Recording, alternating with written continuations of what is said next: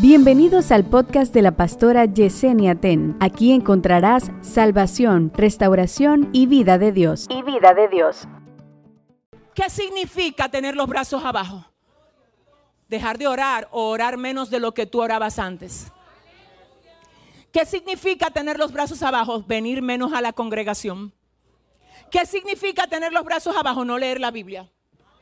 Es que, es que alguien tiene que regresar. Es que tus brazos van para arriba. Es que Amalek no va a ganarte este pleito. Es que yo profetizo que quien gana eres tú. Es que todo lo que Dios dijo que va a hacer en tu casa lo va a hacer. Y lo vamos a celebrar. Alguien aquí dice amén ahora.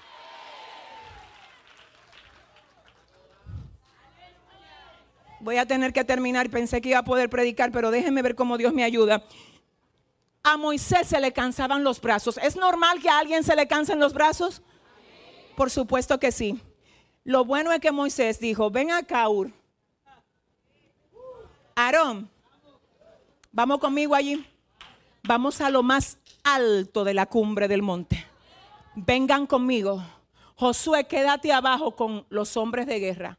Josué abajo, Ur, Aarón conmigo. ¿Tú sabes algo? Quiero que lo recibas porque te lo voy a decir con todo mi corazón.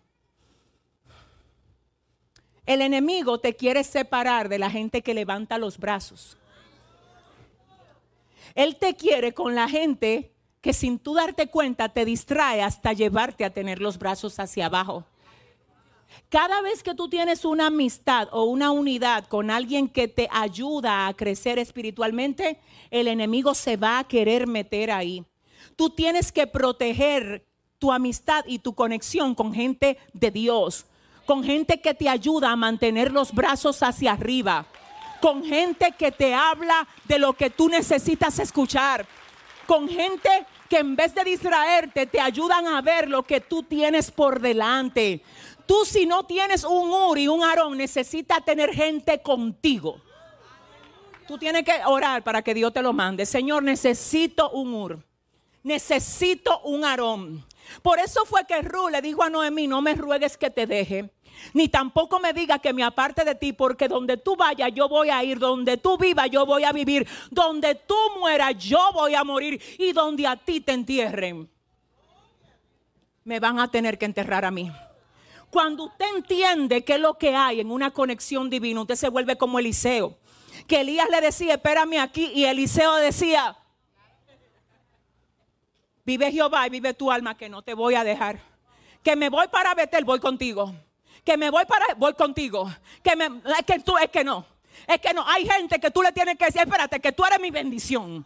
Usted y yo vamos a pelear esto juntos. Dale la mano a alguien y dile, mira, yo no sé, pero yo no te voy a soltar. Dile, tú y yo vamos a pelear esto. ju- Alguien dice amén aquí. Padre, Padre. Pero antes de levantar brazos, ¿tú sabes lo que hicieron eh, Aarón y Ur? Lo sentaron en la piedra. Porque lo primero no es levantar brazos. ¿De qué te vale tener brazos levantados si tú no estás sentado en la piedra?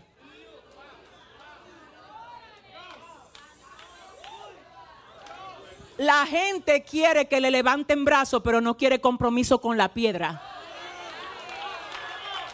La gente quiere que oren por ellos, pero no quiere nada con la piedra. La gente quiere ver a Dios, pero no quiere chataramacaya, compromiso con la piedra. La Biblia dice aquí yo he puesto en Sión por fundamento una piedra, piedra angular, preciosa, de cimiento estable, hablando de Jesús. Más adelante el libro de los Hechos por Pedro dice, ah, la piedra que desecharon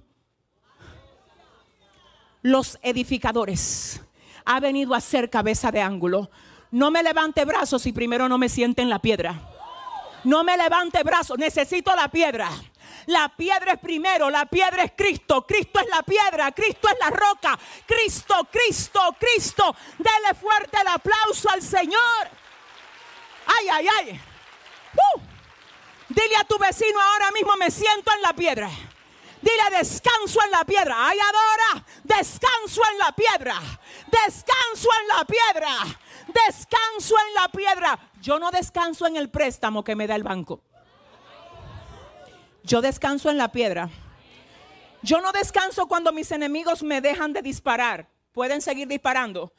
El tema es que la pelea va. Pero no yo, sino desde la piedra. Ay, adora. Si tú peleas sin estar desde la piedra, Amalek va a prevalecer. El enemigo le gusta ver que tú estás creyéndote que tú eres el fuerte. No somos fuertes sin el fuerte. No somos nada sin la piedra. Si usted le va a dar el... Come on. Come on. Come on. Solamente escúcheme dos minutos más y termino. Dice la palabra que cuando Moisés levantaba las manos, entonces Israel era que ganaba, ¿verdad? Entonces ahora tiene la piedra, porque una cosa es levantar manos solo. ¿Sabe algo? Todo lo que tú has logrado, tú por ahí, ha sido favor de Dios igual. Pero a la hora que tú te sientes en la piedra, ¿tú sabes lo que dice el texto? Que Israel deshizo a Amalek. No es de que, que lo venció, porque hay una diferencia entre te venzo y te deshago. Diferente. Dice aquí que lo deshizo, lo borró. Suata, maya.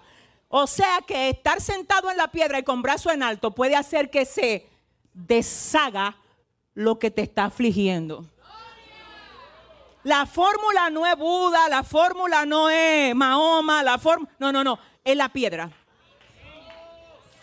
La fórmula no es el novio, no es la novia, no es el dinero, no es el carro, no es la cartera, es la piedra. Adora, adora, adora, adora, la la la chatarra. Es la piedra. Dile a tu vecino si me ves así, dile, si me ves así, es porque estoy sentado en la piedra, dile. Si a veces tú ves que brinco y salto, ay, ay, ay, es porque estoy sentado en la piedra. Si tú ves que no me turbo por los problemas que tengo, fuerte el aplauso a la piedra. Ay, Dios. Ahora bien, ¿qué pasó?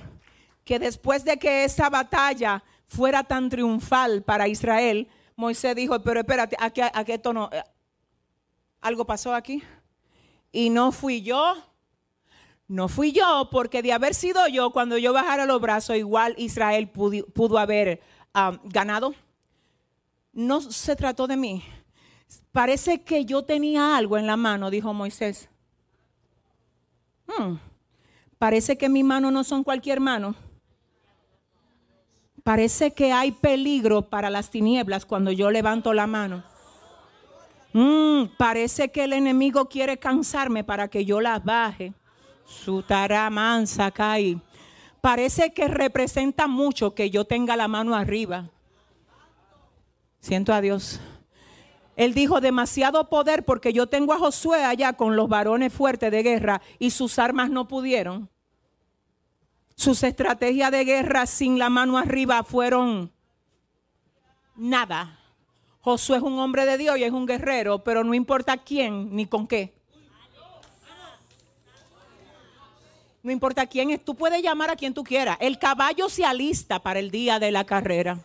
La victoria, come la da Jehová. No, no, pero si ese es el aplauso, es que el caballo se alista. Pero la victoria, ¿quién la da?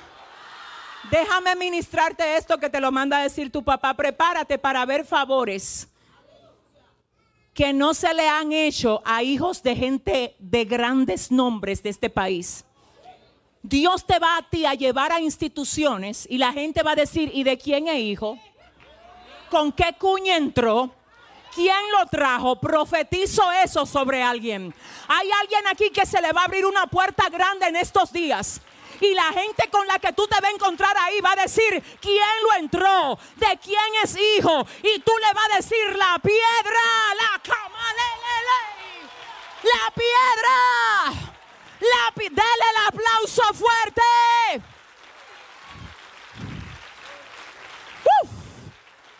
Ay, ay, ay, ay, ay, ay, ay, ay. Espérate que Dios me está diciendo algo. Por eso fue que aún la ayuda que tú trataste de conseguir por vía de otra persona no funcionó. Porque esa gloria se la va a llevar el Señor. para que tú lo conozcas y sepas de quién es que tú dependes. Si tú le vas a dar el aplauso a Él, dáselo bien. Dáselo bien.